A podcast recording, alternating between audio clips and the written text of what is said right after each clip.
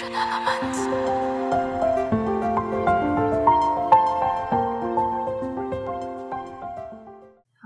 各位听众，大家好，我们是金鱼林，耶！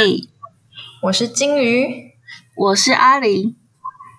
好，那我们频道呢，主要就是在讲一些台湾古早的电影，跟一些台湾比较资深的演员，可能你有听过，我可能也没听过，这样。那也有一些台湾啊，就是生活上可以应用的护理一些细节这样子。那我们第一集呢是讲的是《儿子的大玩偶》这部电影。那我们会以对答式的方式去进行我们的 podcast。好，那我先简单介绍一下《儿子的大玩偶》呢，它上映于一九八三年。九月，那它是小说改编而成的组合式电影。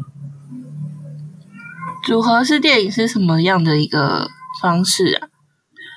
它就是多部的电影去组合而成的。对，那它的整部戏剧呢，是由儿子的大玩偶以及小琪的那顶帽子跟。苹果的滋味这三个部分所组成的，那都是黄春明笔下的作品。黄春明写小说的嘛，对。那因为当时的资源是蛮有限的，只可以单机作业，是没有明星的。但是呢，这三篇看起来很，就是都是各自独立的故事。其实呢，它彼此是有环扣呼应着的。因为战后呢，台湾它社会正处在一个城乡界限模糊，然后速度文化的介入，以及冷战经济结构改变这些现代性的洗礼。那它也传达出呢，早期台湾正处在开发中，那民众他们艰苦的生活，以及面对外来文明引入的一个无知状况，这样。那也可以从电影里面看到台湾人民的草根性。好，那我这边介绍一下黄春明这位作家，你对他有什么印象？我对他的印象就是有出现在我们国中还是国小的课本上面，然后他好像是乡土文学的代表作家。对，那这位作家呢？他可以说是台湾乡土小说里面最具代表性的一位作家。那他以前有当过很多职业，他当过小学老师，这其实不太意外嘛。反正作家很有知识，这样。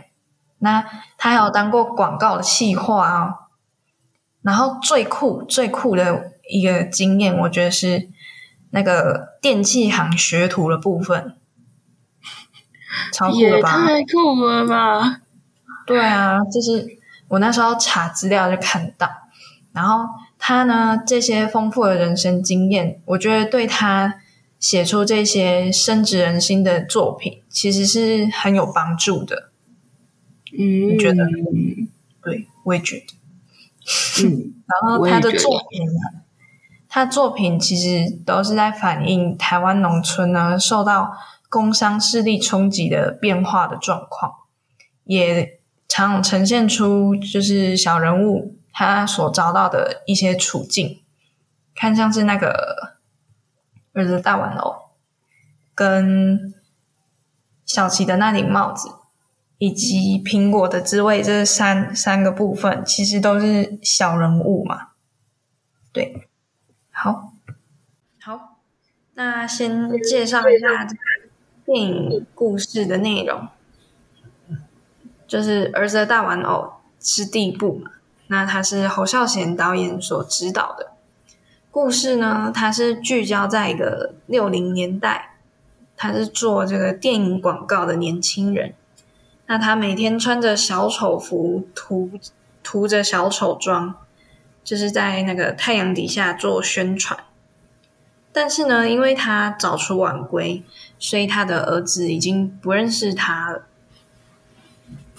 那这个主角他是昆秋啊，然后他很瘦，看起来超瘦，就是因为他需要养活他的妻子跟儿子，所以呢，他就是主动去找这个戏院的老板，说提出还要仿照着这个日本的三都以及面的宣传法，就是三明治人啊。把人夹在中间，然后前面后面都是那个宣传板，这样。然后呢，他因为这个妻子跟儿子，所以他需要努力的工作，但是却因为他的小丑装扮，被这个路人跟亲戚就是嘲笑他。对，那这是粗略的一个介绍。然后再是第二第二部小的那顶帽子，是由这个曾壮祥导演所指导的，是描述一位刚退伍的这个年轻销售员，跟他的上司一起到乡下去做这个日本压力锅的推销。那这位推销员呢，他对于这个每天都会经过他住处的这个小琪非常有好感。但也很好奇，他为什么总是戴着一顶帽子？那那天呢，他忍不住去揭开他就是那顶帽子，才发现帽子底下是被遮住的这个秃头。在这个同时呢，他的上司也因为这个示范压力锅发生爆炸而重伤。再是第三部，第三部呢是苹果的滋味。是由万人导演所指导的。那故事呢？它是描述在一个破旧的违章建筑里面，这个农民阿发呢被美国的驻台上校这个车子撞到送医，那他的腿也断了，然后得到了高额的赔偿金。那这个美国的上校呢，他也愿意把这个他的哑巴女儿送到美国的学校去念书，这算是因祸得福。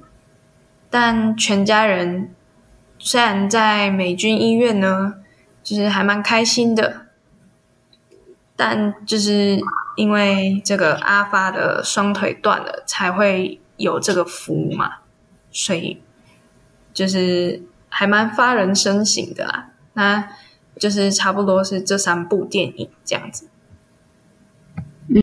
好，那这边要又要来讲一下这个电影背后的故事了。其实当时呢，它上映的过程没有很顺利啊，因为一九八三年是不是还在戒严时期啊？对，戒严时期后期，对。那就是上映不顺利，因为这个苹果电苹果的滋味，它其实是在违章建筑区里面的，就是写实的去拍它，然后呈现在这个大荧幕上面。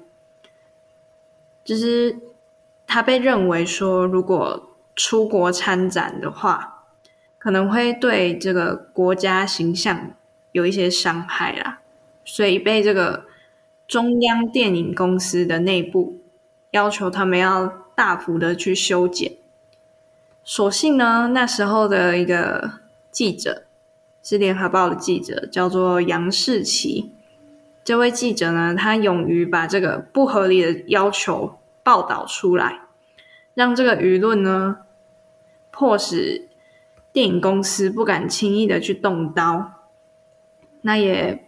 保住了这个《儿子的大玩偶》这部影片的完整性，就是树立了这个电影它是艺术创作，也应该受到尊重的一个认知。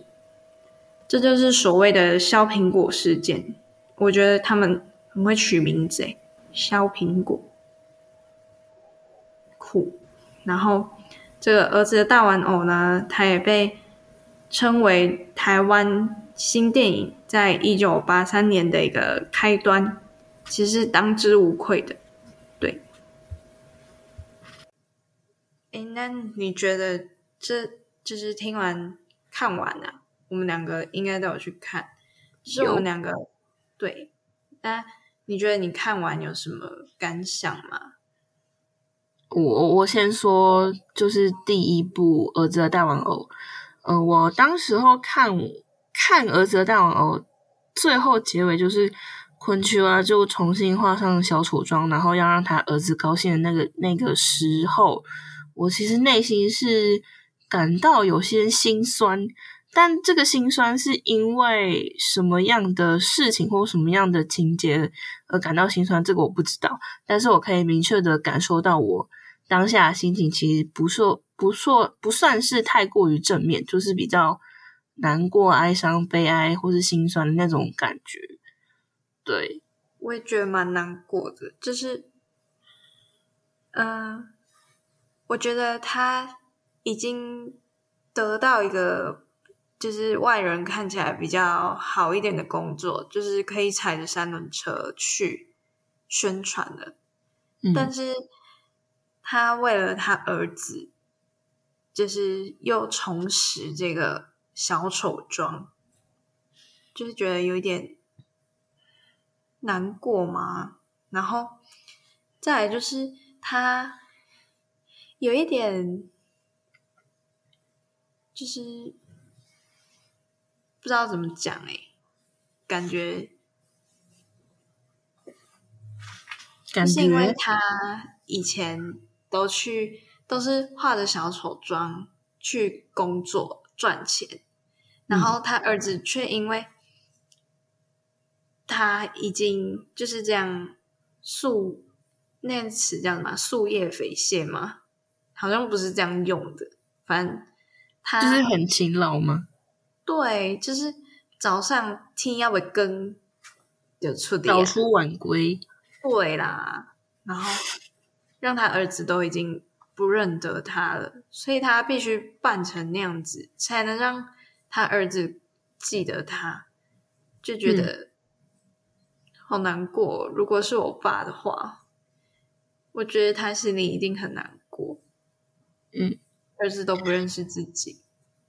呃，我刚刚有想到一点，就是其实儿子到他在一开始的时候，可以表现出昆曲啊是不想要这个小孩嘛，然后他到后面最后结尾的时候，是为了他的儿子，然后去工作去做小丑，然后在街上宣传广告，然后甚至到最后，甚至为了他儿子去又重新画上那个小丑妆。我就是感觉有一点，就他已经他已经是不能掌握自己的命运了的那种感觉。就是我刚刚听你讲的时候，我想到了一些感触。对，他给我的感觉是导呃，应该说导演给拍出了这样的一个过程，就是让我觉得在。我们看到昆曲儿生命中的这一段时间里面，他其实是有点没办法自我主导自己的命运，然后会让人家感觉蛮心酸跟难过的。因为如果是以我们现在处于呃二十一世纪的时候，现在社会观念其实大部分都是强调。就是人嘛，都可以掌握自己的命运，所以你想要做什么，就是呃尽力的去做，勇敢的去做，不要怕失败之类。可是，在呃这部电影的儿子大王的部分，我感觉到是没办法掌握自己命运的无奈。对，你想超多的。我我我看完之后就觉得，就是很难过而已。嗯，就是。就是有一种昆曲啊，他身不由己的感觉。嗯，对，好，那其实二则大完哦，差不多就这样。我的感觉，我比较迟钝一点嘛，是这样。没有了，我觉得看电影能够有感受出来是好事，不管是这个搞这个感受是怎么样的一个状况，我觉得都算是蛮好的。对，嗯，然后再来第二部是小杰那顶帽子。其实这一部我是最看不懂的，是，对。然后我之后去看人家的解析啊，就是讲这部电影，那才发现这个五雄是这个，呃，就是这个主角啦。他其实，在小说里面他是非常有这个冲劲的，嗯，因为他年轻。年轻嘛，就是有一种蠢蠢欲动的感觉。那其实他对他上司的妻子，好像有一种，好像有想要引起他的注意这样子。对，但是对其他，就是他到底想表达什么？其实，我除了在看到他上司被压力锅炸到的时候，然后送进医院。然后他那个怀孕的老婆还在等他吗？还是怎样？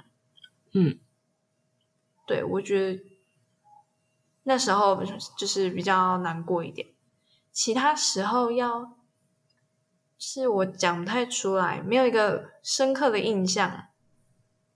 嗯，对。然后还有他揭开那个小鞋帽子的时候。就觉得感觉小琪很多秘密，对，就讲而已。对这部电影我没有什么感触，哎，你觉得呢？我觉得我其实当下也是这这一部也是我这三部里面看的最不是很明白，就是当下的时候，当下结束的时候。但是我过后想想，其实想到就是。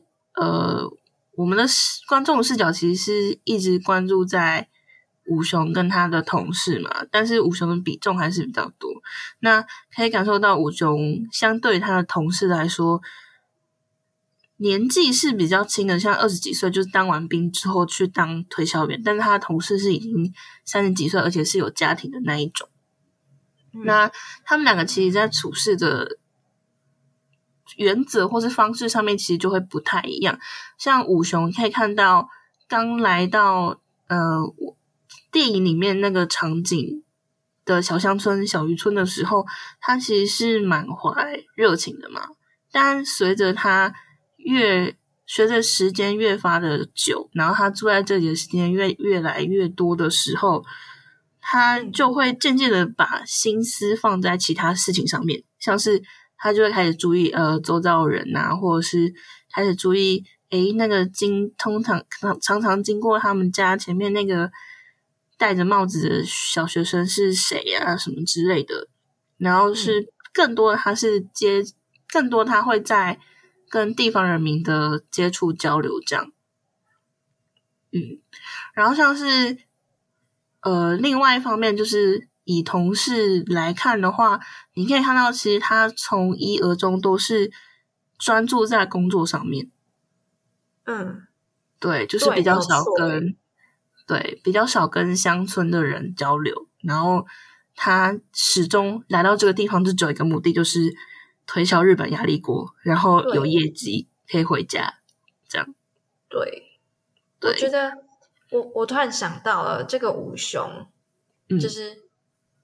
年轻的那一个，对我觉得他他他其实想的还蛮多的，因为他那时候我印象最深刻的一句话，因为他不是刚退伍嘛，嗯，然后他说的一句是要这些就是民众村民们去用这个压力锅，比他在挖地雷还要危险。我觉得这句话蛮好笑的，但是也可以看到，其实他们为了要推销这个东西，或是公司给他们的压力到底有多大？嗯嗯嗯，对。为什么会觉得很好笑？就是上一句他说的那一句话，因为他比这个他以拿拿来煮东西的东就是器具去跟地雷相比。然后又要把这个压力锅去推销给别人，嗯。就是有一点矛盾，然后嗯，也觉得就是怎么会有人把煮东西的器具去拿去跟危险的地雷相比较，就是很奇怪，怪到很好笑这样。原来是这样。对，然后然后就是嗯呃，延续刚就是前面我讲，就是吴雄他这个人，他其实是到最后他其实没有心思在工作上面嘛，然后他就会，我是不太确定他是不是有怀揣着对生活的憧憬的美好，对，对于他不是当推销压力锅的推销员的生活憧憬的美好嗯的想象。然后，其实这个也其实也是可以反映在，就像是我们之前有讨论过，你之前有说过，就是关于小琪的帽子这件事情，它是不是呃一件外表看起来很华丽，但其实你一旦深入发现事件的中心不是想象中不是想象中的那个样子的话，就会觉得说，我明明好像已经触及到了。就是这个世界的美好，或是那件事情的核心，但是我看到其中真实的样貌之后，我却觉得啊，我好像又被打回原点的那种感觉。金续其外，败续其哎，金金什么？金玉金玉其外，败絮其中。其中。对，对，而且也跟他这个做这个压力锅的推销做一个呼应，哎，就是他进来之后才发现，哎，好像不如他以前想象的美好。嗯嗯，对，有一种在呼应的感觉。而且我觉得他他是不是那个啊？他是萝莉控、恋童癖？我其实之前看电影的时候也是觉得，哦，他跟小琪好像有那么一有那么一点事哦。我觉得哦哦，他有一点，这题外话，题外话，我觉得那个什么嗯，武雄的身材那个时候其实是真的蛮好看的，就他的体格上面是真的蛮好看的。脸的话其实也还行。他之后好像还有在演其他电影，这个嗯之后再看。我是对那个印演演员的印象很深刻。对，好，其实小杰的电影就差不多这样。我觉得你刚刚讲蛮好，就是在揭开小杰帽子之后，才发现那个秃头在里头，就是有一种进来之后才发现其中的缺点嘛，不好，就是想象跟实际的差距。对，就是我们最后的认为这这部电影是在讲描述生活上的一些事情。那再来是第三部《苹果的滋味》。哎，我嗯觉得《苹果的滋味》这部电影啊，我啦，我觉得是它应该是这三部里面最难过的、最让我揪心的一部电影。为什么呢？因为他那个阿发啊，嗯他是靠靠双手双脚去挣钱的一个农民，嗯然后他被这个美国的这个上校撞到之后，他到底是该喜还是该悲啊？因为他的脚已经断了，是没有办法去工作，好好的工作。但是呢，他得到了高额的赔偿金，那对方也其实也愿意去承担一些责任。这样到底是该喜还是该悲？你知道吗？就是看到的时候会觉得很特别难过。嗯对，然后你看那个那个他生了七个孩子，然后我觉得他其实有一点在暗喻，就是台湾跟这个美美军，因为他是上校嘛，就是美军的文化势力之下的一个处境。然后他生了七个孩子，他到底是就是凭什么把他们养大？就是会看到觉得贫穷夫妻百事哀吗？贫贱夫妻百事哀的感觉，因为他们感觉夫妻感情是不知道到底好不好啊，但是就是觉得他们原本的生活，因为他们原本是在违章建筑那一块嘛，嗯，然后突然到了这个医院里头。然后整个就是有一点格格不入的感觉嘛，嗯，对。然后我觉得最好笑、最 里面唯一的一个笑点是，他就是那个妈妈跟女儿去医院里面的厕所，然后那个军官，因为他他就是走到南侧去啊，然后军官打开门的时候说：“I'm sorry。”然后那个妈妈回去病房之后，就是大骂骂来骂去的嘛，然后就说什么：“伊都正给我开门，阿公我门暗锁嘞。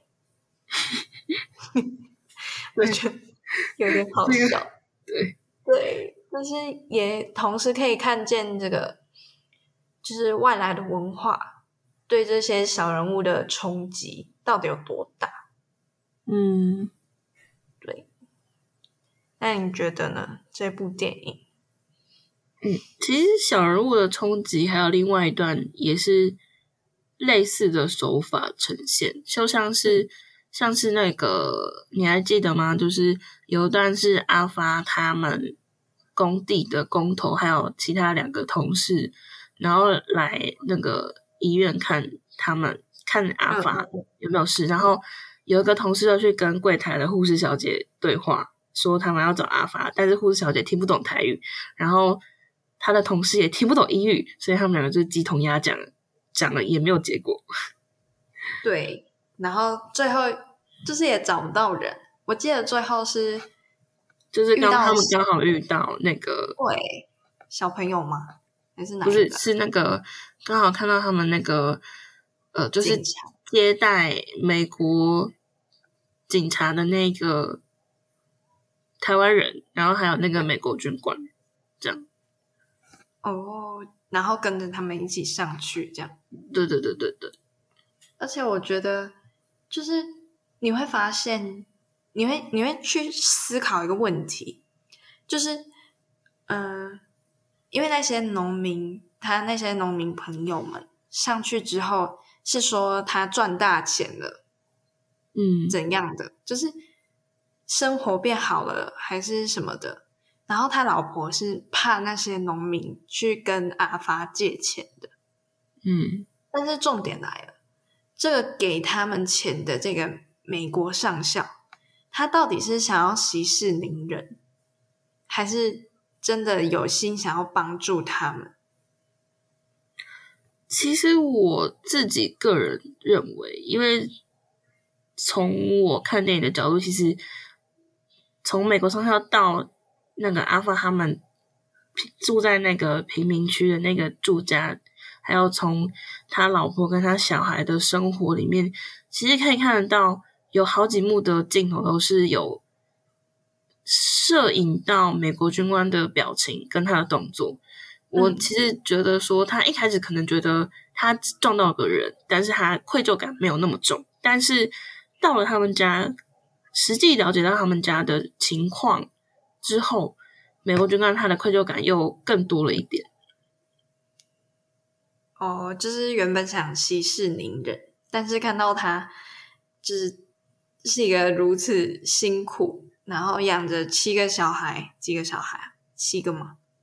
嗯，对，养着一大堆小孩的这个农民，突然就是有一种愧疚感嘛，是这样子哦。嗯，而且他的愧疚感是逐步增加的。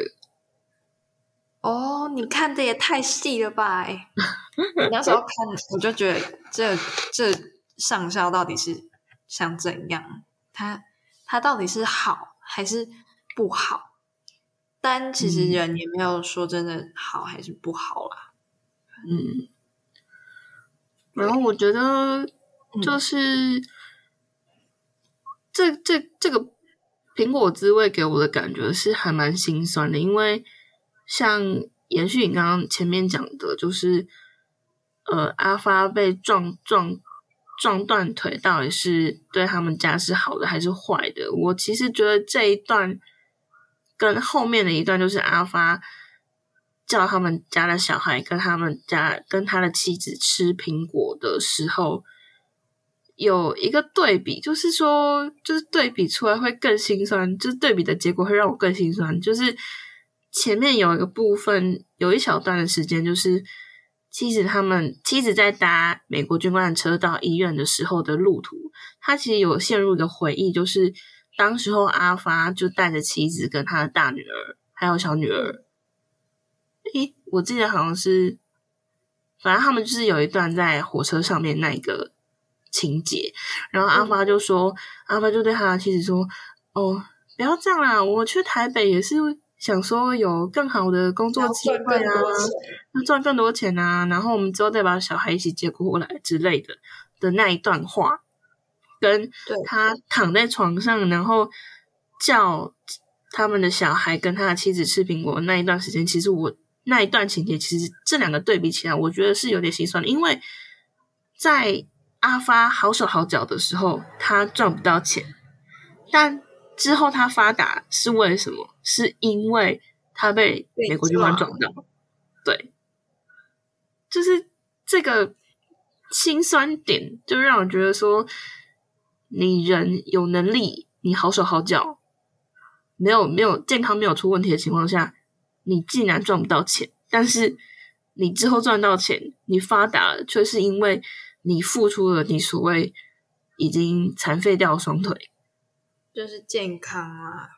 对，我就觉得，啊，这感觉就很像是我们现在社会写照，你懂吗？就是在我们年轻头好壮壮的时候，我们得不到我们想要的东西，我们得不到我们想要的社会地位跟资源。但是等到我们老了，然后我们身体出状况的时候，我们有了钱了之后，我们身体却出了问题。对，哎，有哎，就是，而且像我就是读护理，更有这种感觉。嗯，就是我们为了为了钱，因为大小夜轮班嘛，嗯，就一定加钱。但为了这些钱，要去牺牲掉自己的健康，知道那些生活作息被打乱之后，就是月经也会迟来什么的，内分泌会整个失调，就会觉得真的有这种感觉。天哪！但我觉得里面最让我深刻、让我最深刻啊，让我最深刻的一句话是那个阿发说：“赶快啊！”金加金加几几粒苹果会使换？是要用用几袋米换？五袋还是十袋？反正嗯，对，两袋两袋吗？我忘记了，反正就是一个很强烈的对比。米才是吃得饱的东西耶。嗯，但谁会去用米去换苹果？对吧？然后，嗯其实他们他们在吃苹果，我不知道他们心里面到底在想什么。但是，我认为就是苹果，美国的苹果再怎么不好吃，其实这些台湾的百姓也可以吃得津津有味。是为什么？因为这些美国人呢，对他们来说有一点像上帝的感觉吗？是。有一种高级人对他们来说啦，不知道那时候的人是怎么想，然后也也可以看出他用这个美军医院，你看这个美军医院跟他们住的那个违章建筑相较起来，就是一个很明显的对比，很一个很华丽嘛，就是整洁嘛，至少整洁也明亮。那他们的违违章建筑，其实导演的手法也是蛮重要的。他那时候在拍那个违章建筑的时候，是有一点灰暗的，然后还下雨，就是阴阴暗暗的感觉。然后对比着这个医院里头，整洁又明亮，然后也不会淋到雨。对，然后又拿米去跟苹果，就是做一个比较，就会觉得台湾人民在那时候是，就是一个无知，然后落后。对，就是负面词语之类的形容词，可以很明显的看到，其实第第一步，第一步可以看到这个儿子的大玩偶，其实可以看到昆秋啊，它是台湾人民的一个草根性。在第二步，我是看不懂啊，然后第三步是可以看出，很明显的看出来，他面对这些民众。他的生活困苦是困苦的，但是他面对外来的文明这些引入的时候呢，他们是多么的无知，尤其是那个我刚刚讲的好笑的那个什么蒙昂寿嘞那里，嗯，对，就是在看的时候觉得好笑，但是越想就会越觉得心酸。对，放在现在谁会这样讲？什么猛男瘦嘞？然后对我而言的话，其实我觉得三部的核心重点就是可以看得到底层，可以看到他们三部都是反映一个观念，就是底层人民的无奈，生活的无奈。对对，生活的一个无奈，对，然后也是迫不得已，对。然后我那时候，其实我小时候有看过这部电影，嗯，儿子的大玩偶，它好像公式吧，会一直播。然后我小时候就会觉得，这到底有什么好看？然后我就就是之后。因为要跟你讨论嘛，这部电影，嗯，所以我再回味了一次，才发现这部电影真的反映出很多当时社会上的一些人民的现况，当时的现况，对对，其实它反映的也不是只有当时的现况了，其实也是可以把它比拟做现在我们。这个年龄阶段要面对的一些社会问题也是如此，这样。对，然后我还有一个补充，就是应该说联想到的一个地方，就是呃，因为这部电影的三个部分、三个情节，它其实都是反映底层人民嘛，就是把镜头聚焦在。底层人民的生活上面，那其实跟我们历史学最近来的研究也是有蛮相似的一个地方，就像是我们现在的研究大部分都会聚焦在底层人民的生活，就是除了呃，比如说皇室或者是官员或者是士大夫或是文人之外的一些群体，像是乞丐啊，或者是妓女啊，然后像是奴隶啊。其实现在都是历史学研究的重点，对，因为他们才是真正反映当时社会状况的吗？是这样子，对，就是了解他们的生活跟他们的呃，就是制度或者是在社会上面怎么存活这个内容，其实相对于来说，就是可以把历史学建构的更为完整，因为它。可以从不同角度去切入所谓的历史是长什么样子，而不是只有我们单一从上位者的角度去出发去看这个历史，这样。对对啊，哎，对，因为其实从皇室的角度，就是上位者，你刚刚说的上位者的角度去看，当然都是看到生活上美好啊，他们那么有钱，对吧？对。然后那些比较底层的人民，就是才是其实真正去反映的社会状况现况的。嗯嗯嗯，对。好，那还有什么想补充的吗？感觉今天的电影就差不多这样子。